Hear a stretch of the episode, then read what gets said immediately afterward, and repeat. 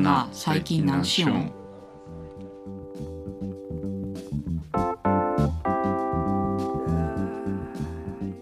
おはようございます。こんにちは。こんばんは。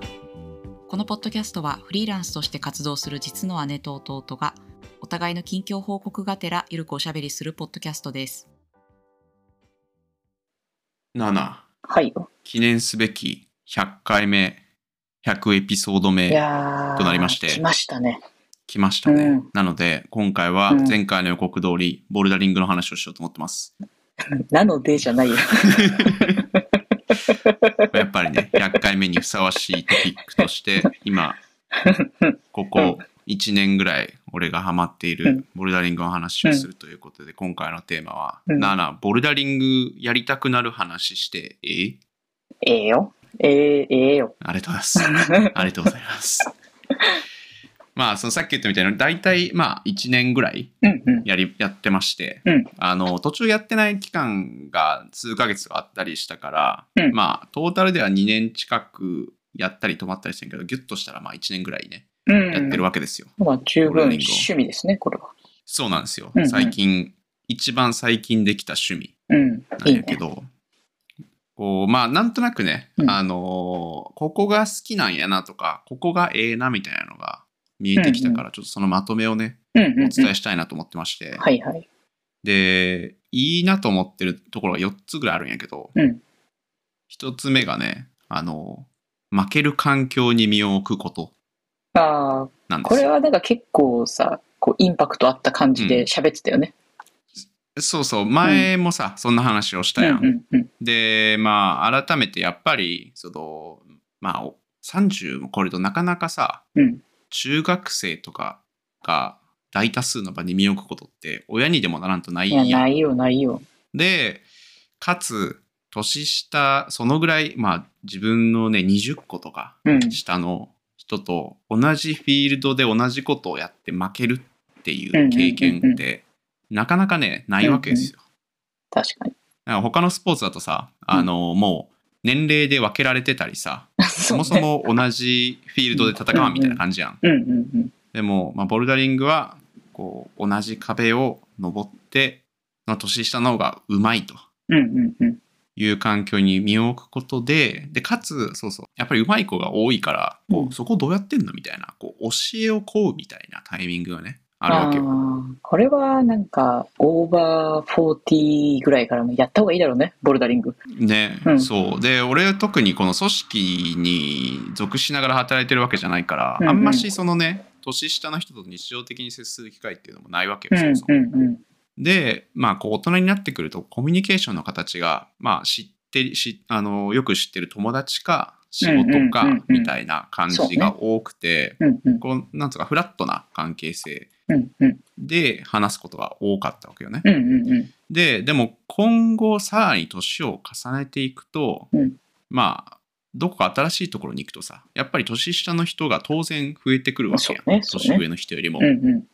だから、そういうこう、年下に負けるとか、教えを請うみたいな環境って大事やなと思ってうん。るんですよね。確かに。これはあれだね、70以降ぐらいの、あの、世の中との付き合い方を今練習してる感じあるね。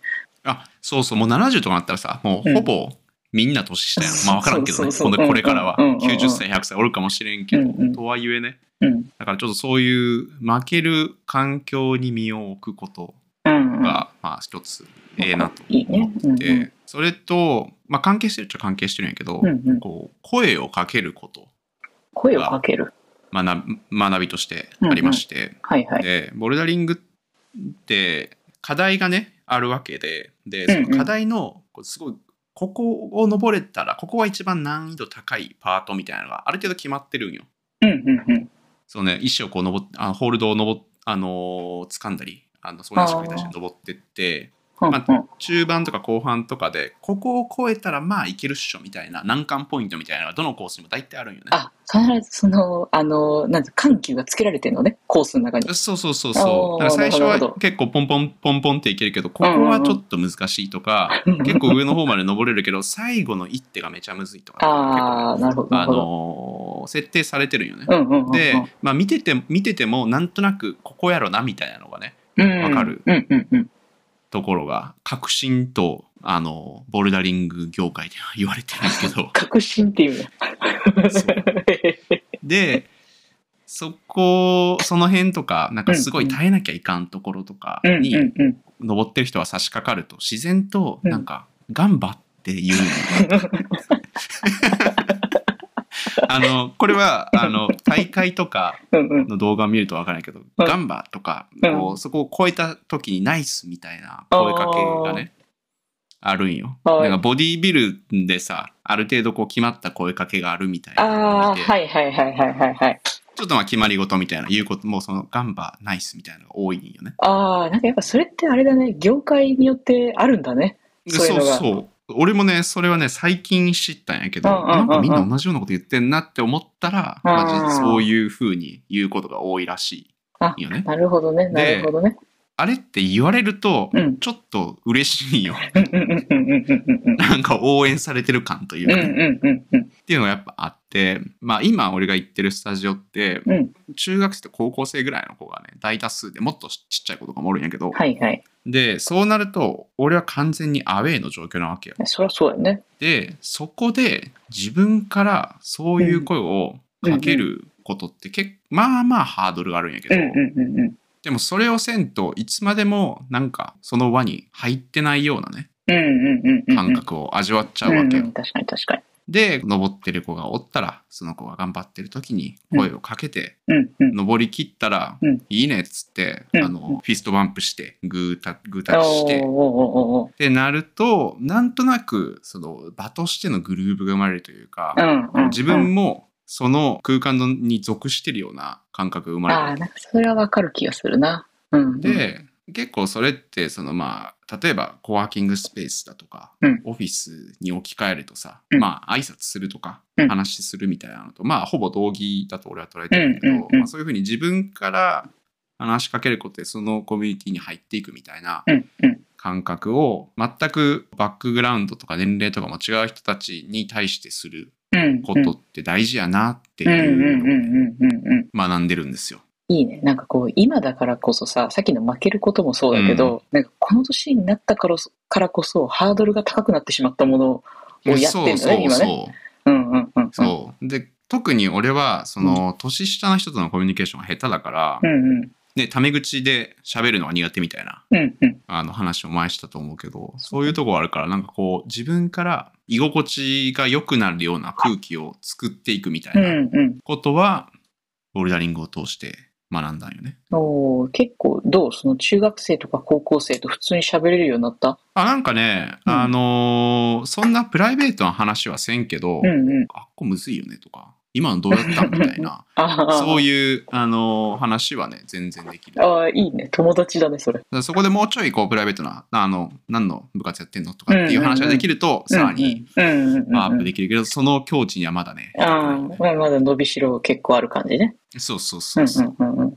で、うん。三つ目が、はい。これ俺の中で一番重要なんだけど、ほうほ足りないことに目を向けるんじゃなくて、うん今あるものをどう使うかという精神がうんうん養えます。ほうボルダリングをやることで。う。ほうほでこれはどういうことかっていうと、特に始めたての頃って、うんまあまずボルダリングのイメージってさ、まあ、筋肉あればあるほど有利やろってう。うんうん。見えちゃうやん。はいはい。でもそうじゃない、そうじゃないんよね。あ、そうなんや。そう、筋肉が増えると体重くなるから、うんうん。それを支えるので、さらに筋力が使われちゃうから、そのなんかスイートスポットみたいなのがあるんだよね、筋力。おー、なるほど。体重の そっかそっか。体重重なったらもっと筋肉つけないかんくで、筋肉つけたら重なってそうそうそうそう。もう、ずっと大きくなっちゃうね。みたいになるから、うんうんで、それが最初はまあ分からんかったし、俺もやり始めの頃ってこう、筋力がある人が便あの強いスポーツなんだろうなみたいな感じで思ってたんやけど。だからまあその最初こう登れん課題があったりすると、あ、うん俺は筋力が足りんなっつって思ってたわけよ。はいはいはいはい。まあ、つまりそのから体がその課題をクリアする基準に達してないみたいな。考え方をしてたのね。で、徐々に、まあなんか、慣れてきて、うんだんだん難しい課題も登れるようになっってくると。こう自分の体の動かし方変えるだけでクリアできんかった課題もクリアできるってことに気づき始めたよね。それって例えば足の置き位置を5センチ横にずらすとか外側にずらすとかうん。うん。上半身の傾け方をこう5度ぐらい変えるだけでバランスが取れるようになるとかそういう本当になんか物理あ、そんな、すげえなって思うような瞬間がねあれだ。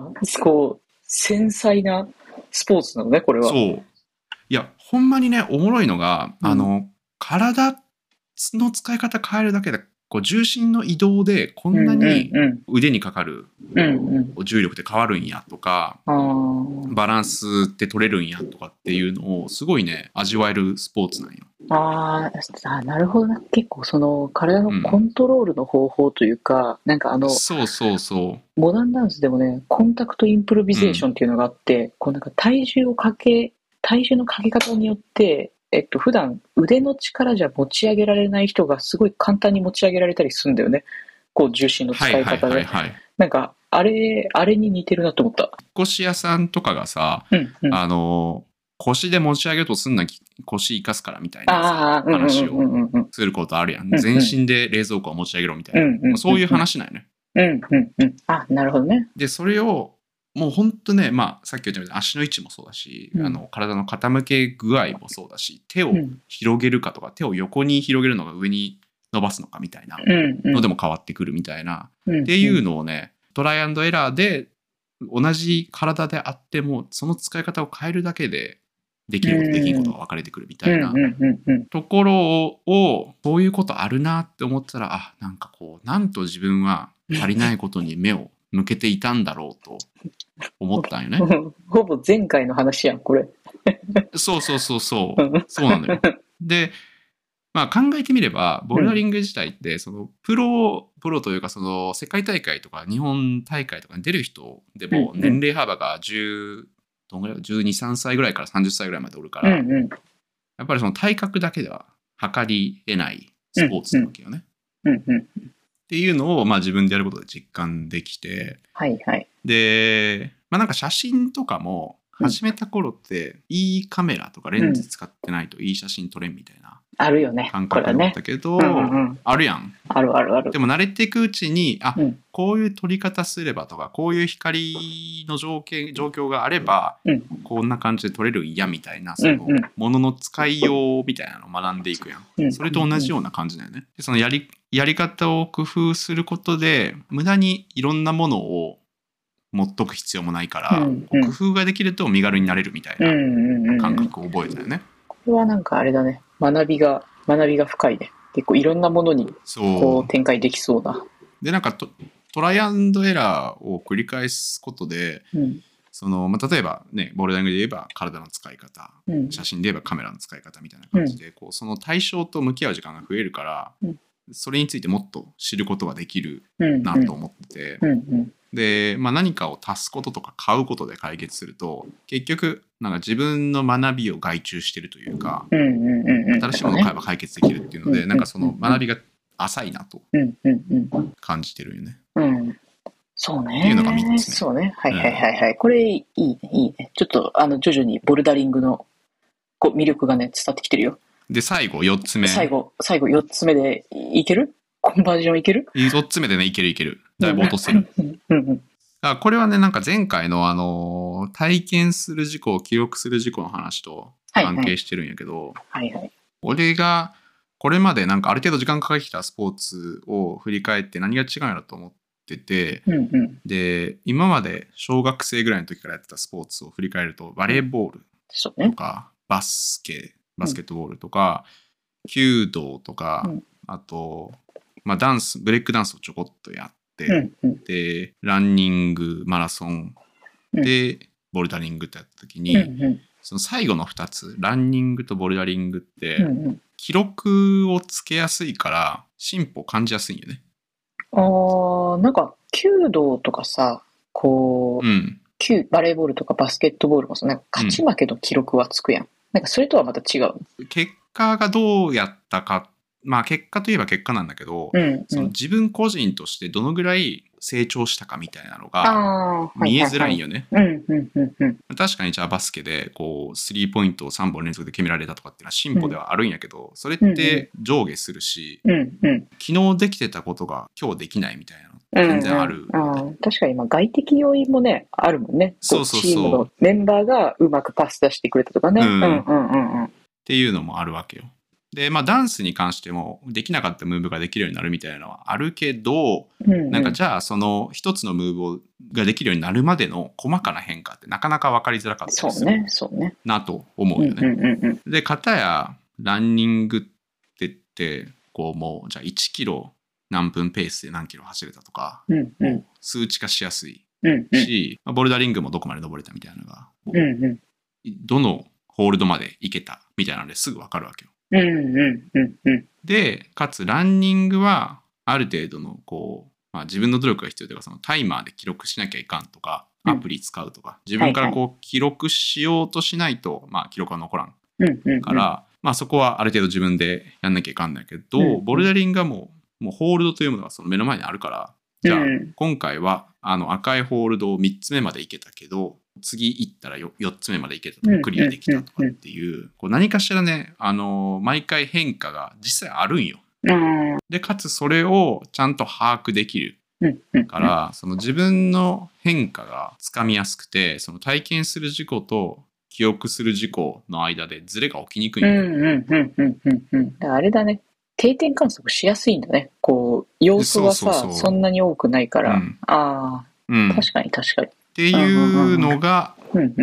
あの、ボルダリングやりたくなる理由、4つの理由なんやどう？いや、でもね、この間、あのーちょっとお手伝いしてるマーケティングのスクールで、うん、あの、いすみのサップをね、しに行ったんだけど、みんなで。あはいはいはいはいはい。そうそう。で、あの時に、あの、普段スポーツやらない子が、サップめちゃくちゃ楽しかったって言ってたのよ。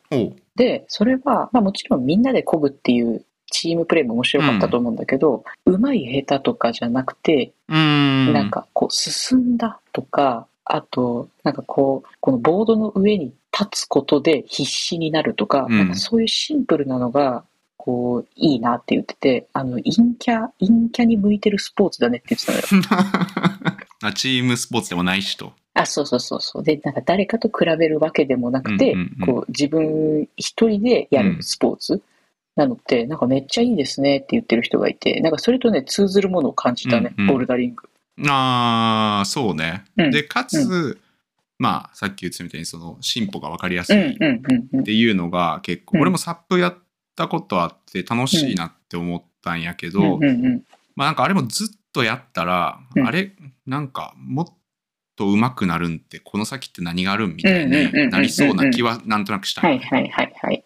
ああ、確かにそこ、そこは違うところか。次はあそこ、うん次はあそこってなんか、こう、ずっとマイルストーンが置かれてるような感じってことだもんね。うんう。んうんうんうんうん。大変そうだけど、球技よりは私向いてると思う、ボルダリング。うーん、そうね。うんまあ本当ね、体の柔らかさとかも大事で、俺はそこが一番あのできてないというか、うんう必要なところではあるんやけど、ん。うん。そういうなんか自分の体と向き合えるのもね、結構いいポイントなんよね。ああ、いいね。平塚にボルダリングのスタジオってあんのかな？まあ、あありそうだよね。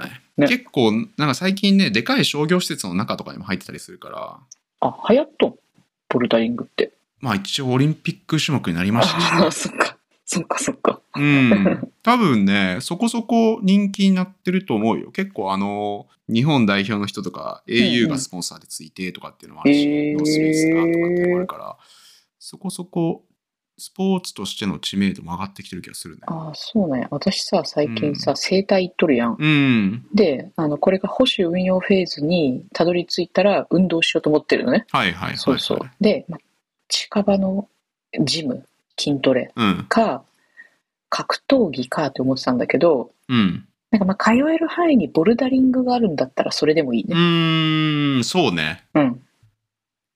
ちょっとあれはマジでね。候補としては入れとくわ。うん、うんぜひ。うん。あの、初回めちゃくちゃね、うん筋肉痛になるけどね、笑えるほど。いやーだろうなだってなんかね、全然あの、石、ホールドうん。を掴んでる、うん掴んでるイメージが湧かないんだよね。なんか、多分、あの、なんていうの、この腕で支えてるうん。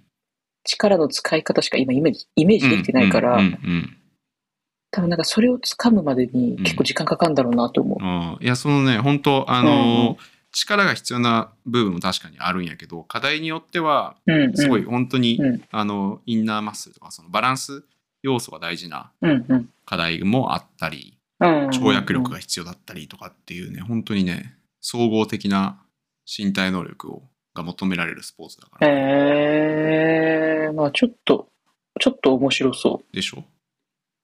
う。うん、うん。しか、も、あの、まあ道具は、一応シューズはあるんやけど、それだけでできるから、あーあの、硬い、硬いシューズねいや、そうそうそうそう。あの、俺が、あの、柔らかくなるまで家の中で頑張って履いてたやつ。あれ、あれ嫌やな。あれ、あれな、ないとダメ？あれはね、あでも最初は全然大丈夫。俺もうんレンタルシューズの時は別に全然痛くなかったし。うん、うん。あ、そうなんや。そあ、それだったらいいな。いや、ちょっとなんかあまりにさ、隣で痛そうにしてるの見てさ、あんまり 履きたくはないよね。う。あれはね、もうちょいこう、なんとなくこういううこともできるようになりたいなとか、こうレンタルシューズちょっとなんか、硬さ足りんなみたいになってきた段階でいいらしいから。ああ、うん。あれはもう中級者のそうそところなのね。はいはい。いや、なんかこのさ、モチベーションにつながりやすい、この、うん。こう経験する事故とうん記憶する事故のズレが起きづらいから、うんまあ、成長が実感しやすいみたいな話あったんだけど。なんかこのモチベーションの話で言うとさ、私前回ちょっとそのモチベーションが下がってるみたいな話だったじゃん。こう、キャリアアップしたくないなとか、なんかそんなに広げたくないなみたいな、割とネガティブな話をしてて、で、まあ、あの、例のごとく、まあ、好きなのでいろんな人に話をして発散しようと思ってね。うん。えっとちょうど昨日、あの、平塚に住んでる友達と、あの、米田コーヒーでね、お茶をしてたんですよ。はいはい。で、なんかその人は、今、コーチングを学んでる人で。で、まあなんか私と、あの、私はちょっともやってるから話聞いてよって言って、あの、時間作ってもらったんだけど、そこで少し視界が開けたっていう話をね、後半しようかなと思ってて、ほうほで、その人は、まあ男性なんだけどう。、うん。うんと、まあ、最近、こう、自分の殻を破るというか、は今までやってなかったことを意識的にやることにしてるらしいのね。あ。なるほど。そこに今課題を感じてるらしくて、うん。似てるね。でなんか確かに。なんか。そうそうそうそう前回の話と。うんそうそう。だからね、ちょっと先を行ってる先輩なわけよ。うん。で、その人き、その人の話聞いててめっちゃいいなって思ったのが、あの、最近ギャラリーを借りたんだと。ギャラリーを借りて、もうそこで個展することを、もうケツを決めたらしいのね。はあ。あの、絵描くのが好きなの？その人は。いや。写真？そんなにいっぱいしてたわけじゃないんだけど、今絵を描いてるって言ってた、アクリルで。へえ。だからそういうなんか表現することうん。を、なんかこう、ずっとちょっと臆病になってしまったところがあって、まあそれを打破したいっていう、まあ一つのチャレンジとして個展をするっていうのを決めて、うんうんうんうん。で今絵を描いてるらしいんだけど、うん。なんかそれ聞いて、わめちゃくちゃいいなと思って。なんか仕事でもなくて、うん。でもなんか、うん。こう、何かを消費するような趣味でもなくて、なんかこの生産する活動。みたいなのめっちゃいいなと思って、それパクっていいですかって聞いたのね。私もやりたいってで、もう昨日その話終わって帰ってきて、すぐ、あの、水筆と、あと水彩用のスケッチブックうん。買って、早いね。で、大学生の時に同級生から誕生日プレゼントでもらった水彩色鉛筆がね、うん私なんかわかんない、もう15、6年ずっと引っ越すたびに持ってきてたんだけど、いめちゃくちゃ物持ちいいな。や、ただね、ほとんど、俺だったら絶対なくなってるわ、それそう。ほとんど使ってなくて、うんほぼ新品なんよ。で、なんか割とそういう文房具とかも使わなくなったら処分するタイプなんだけど、うん。なんかどうしても私その色鉛筆が捨てられなくって、おー。で、なるほど。今回書くぞってなった時に、あ、17年寝かすタイプの色鉛筆だったんだなって思ったね。そんな色鉛筆ないけどね。いや、でも、ちゃんとその、どこにしまってるかも分かってたわけあ、よ分かってる分かってる。で、絵を描くってなった時にさ、うん。ピッと、その、あ、そういえばあの色鉛筆あるわってなったのがすごいよね。あ、そうそう。だからちょっとなんか運命めいたものを感じたというか、うん。あ、このタイミングで使うたびに持ってたのかって思ったのと、うん。だからもうそのぐらいこう、なんつうか無意識化で絵を描くことへの欲求みたいなのは常にあったんかね。うん、多分ね、あったんだと思う。ずっと大事に思ってたってことそだねう。。でね、あの、この間も出てきたけど、その、こうさんはい。に話を聞いてもらった時も、ゆくたげさんは何か表現をした方がいいですよって言われてたんよ。ここ最近。うん。うんで、、でもなんか表現、まあ、コミュニティ運営も、こう、広い意味で捉えれば、コミュニティで表現してると言えるから、まあまあまあまあ。そう。自分の理想を形にするみたいな意味あそうそうそうそう。だからなんか、うんあんまりピンときてなかったんだけど、うん。なんか昨日その友達と話した時に、あ、こうさんが言ってるのってこういうことだったのかとか、うん。なんか突然この描きたいものとか描きたい風景がわーって出てきて、うん。なんかこうやって溢れたものはしばらく続きそうだなってう思って。そうそう。いいね。まあなんか今年はこう自分の描きたいと思った時にうん。絵を描こうかなってうん。思ってるんだよね。なんかその、これやった方がええやろな、じゃないのがいいね。出発点が。あ、そうそうちゃ。んとやりたいってなって、こういう、しかも、う風景とか描きたいものまでなんとなく思い浮かんでるわけやろ。うんうん、そうそそれはめちゃくちゃいいね。羨ましいね。う。いやーなんか久しぶり、久しぶりだなと思ったこれ。うん。なんか。ね、今までその絵を描くのって私苦手ではないから、うん。あの、こう手癖で描いたりはしてたんだけど、うんうんうん。ちっちゃい時さ、油絵とか、なんです。教室みたいなのやってたもんね言ってました。でもね、ね油絵は、うん。あの、油で筆洗ったりとかするのがめんどくさくてすぐやめたい。あそこのね、ハードルはまた別の話であるからね。あ、そうそうそうそうそうそう。で、まあなんかこの絵描こうと思って、うん。で、ちょっとなんか昔のことを思い出してね、うん。私なんかその中学生ぐらいの時って、まあ一番クラシックバレエを頑張ってる時期うん。で、まあ、絵描くのも好き、もともとピアノもやってたから、割と表現に寄ってる、こうんう、子供だったんで、うん。うん。で、なんかその、なんであさみちゃんはそういうことが好きなのって、誰かに聞かれた時に、なんか自分は言葉で喋ったりとか書いたりするのが苦手だから、言葉じゃないもので表現したいんだって、自分が言ったのをすごい思い出したよね。それいつ頃なの？らまあ中学生ぐらいじゃない？すごいね、そこまで自分を理解できてんの。えっ、と、どっちかってネガティブだったと思うよ。なんかどうしてもこう適切な言葉が出てこないからみたいな。ああ、うんうん、苦し紛れでみたいな。そうそうだ。どちらかというと、みたいな。ああ、なるほうんどね。うんうん。俺絶対中学生の時にそんなこと聞かれても、いや、わからんなって言ってたと思う。いや、それだけ嫌だったんじゃない？文章書いたりとかっていうことなんかね。苦手意識がすごくあったんかね。うん。そうそうそうそう。で、だからね、私の中では、これ結構ネガティブな言葉だと思ってたのよ。へえ。なんだけど、その友達と話してる中で、いや、こういうことを昔言ったんだよねって言ったら、うん。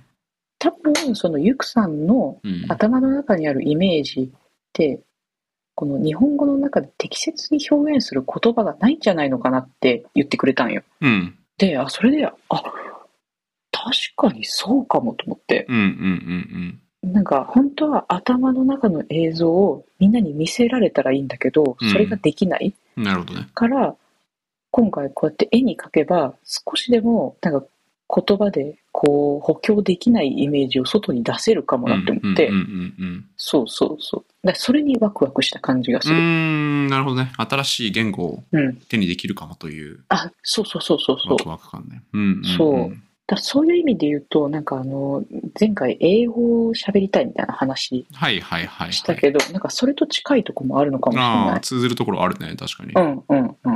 いまだん外に出せてないものがあるわけね。や、そうなんよ。なんか、この、私はね、こう、絵描くのは、その人の印象を描きたいと思ってるんだけど、こう、今相談とか受けててさ、うん。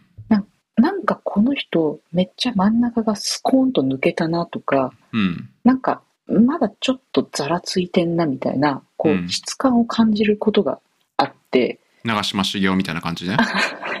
そのパーンとしてドンみたいな感じじゃなくて、じゃないんや。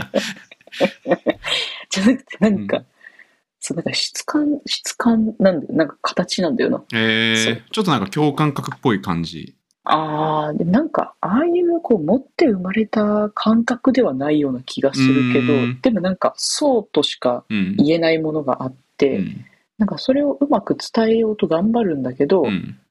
こう100%つか伝わってない感じはするのよね。うん。言葉にする、してもってことね。そうそううん。で、なんかそれはこの問題が解決したからスッキリしたんですねっていうのと、うん。自分の中にあるこの真ん中がスコーンと抜けたっていうのは、うん。やっぱ似てるけどちょっと違うんだよね。なるほど、なるほど。それかけたらめっちゃいいなって思った。その言ってることはわかるやけど、うんうん。俺が今まで自分の感、まあ、うん、感じてる、確かに言葉で表現できることって、まあ、限られてるよねっていうのはすごく思うよね。で、だから、まあなんか、まあ言葉で伝えるしかないっちゃないんやけど、うんうん言葉って不自由やなって思う瞬間は確かうに。あるから、うんそこで他の表現手段を持ってるっていうのは、まあ、いいかもしれんね。そうなんよ。で、これがさ、うん多分、このボルダリングでいう、うん。ホールドと似てるんだよね。ホールドが自分の中にあるイメージなんよね。でうんそれをどれぐらい、うんえっと、そのものとして書けるかどうかうんで、うなんか成長が感じられるような気がしてて、なるほど。なんかそれですごいね、ワクワクする。ああ、なるほどね。なんかこう、これまでこ言葉で使う伝わってなかった部分が100あるとしたら、まあ、書き始めたらう10、んうん自分としてはアウトプットできたような気がするかもしれんし、うんうんそれが20出るかもしれんしうんうんっていうことね。そうそう。で多分それがなんかうんだいぶ高い割合で出せるようになったら、うん。あ、これは人に見せてもいいなって思えるようになる気がするよ。うんうんうんうんうんうん。うんうん。なるほどね。そう。でそこにちょっとね、伸びしろを感じたっていうのと、あなんかね、この年明けの回かな？なんか今年さ、私、絵を描いたいみたいなことを言あ、あったっけ？言ってた。ね。あの、人と話して、うんうん。なんかその会話のイメージの抽象画を描いてほしいみたいな、そんなやつ。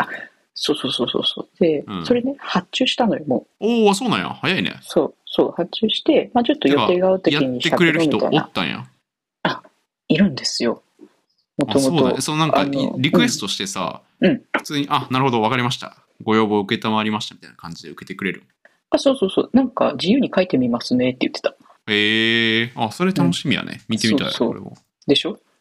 で、うん。なんか、あれも、まあ、すでになんか伏線だったような感じがしてて、あの、自分の中でうんうん欲しいものはあるんだけど、うん、なんかそれが自分ができると思ってないから、うんできる人を指名して作ってもらおうとしたんだようん、うね。ん、うん、うん、うん、うん。で、まあなんか昨日絵を描こうって思った時に、あ、なんか私、すごいこの数年で人に頼むのが上手くなっちゃったんだって思ったんよ。はあ。楽することを覚えちゃったから、うん。最近なんか物足りなかったんだって思った。あー、なるほど。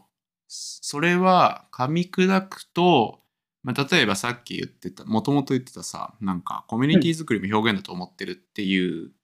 ことの話に戻るとさ。まあ、自分の理想があって、でもできないこと、スキル的にね、うんとかもうんあったりして、それをうん誰かにお願いしてやってもらって、まあ自分のね、理想形に近づけていくみたいな営みがあって。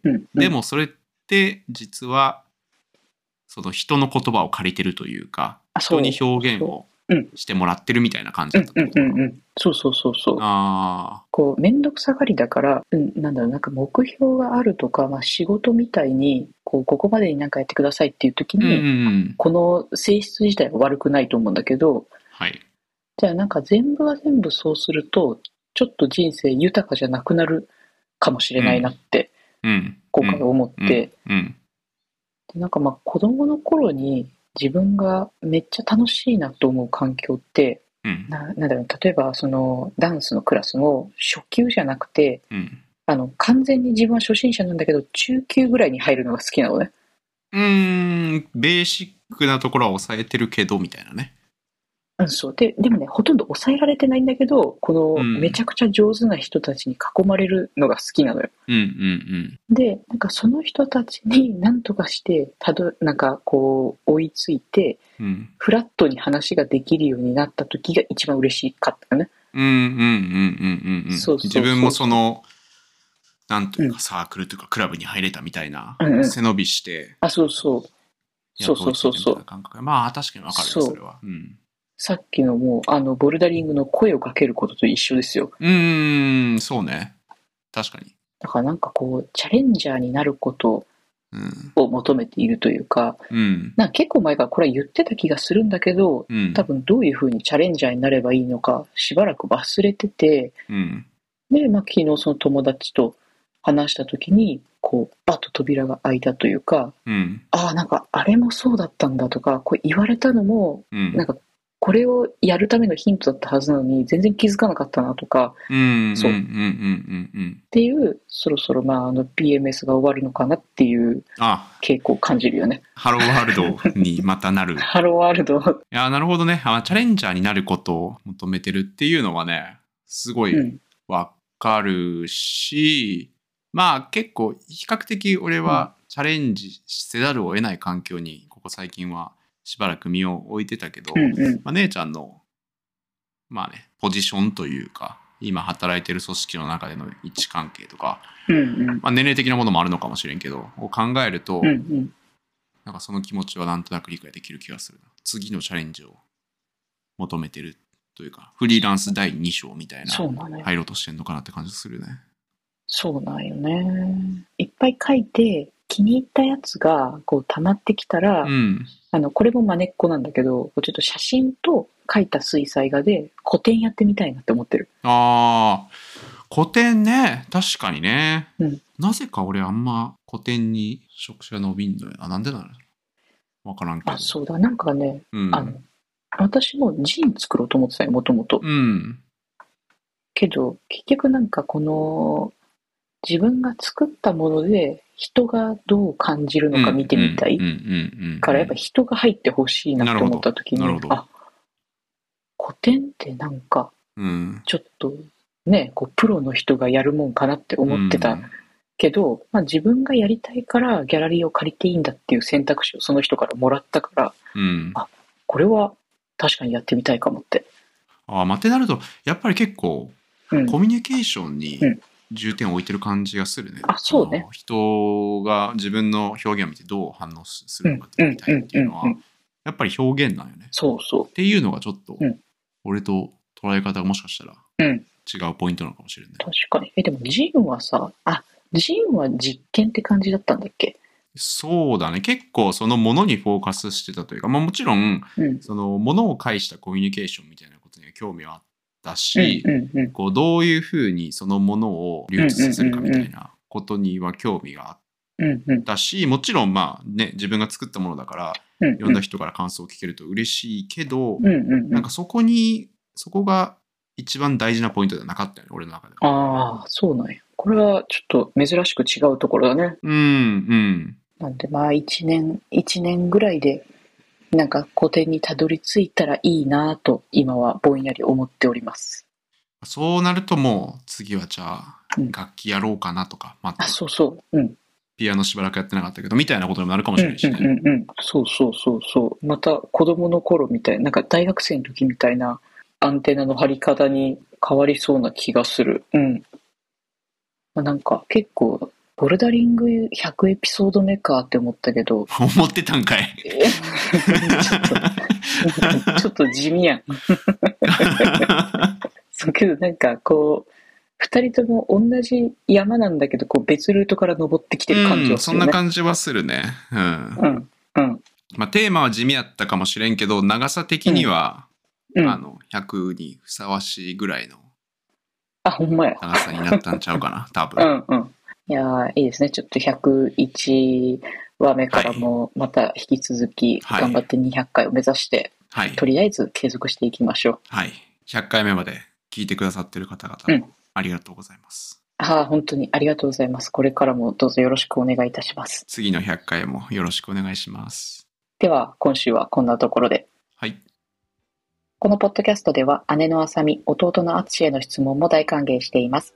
概要欄のお便りフォームからご連絡いただければ、次回以降にご紹介や題材の参考にさせていただきます。ということで、ほんではまた次回。はい、じゃあねおい、じゃあね。はいバイバイ。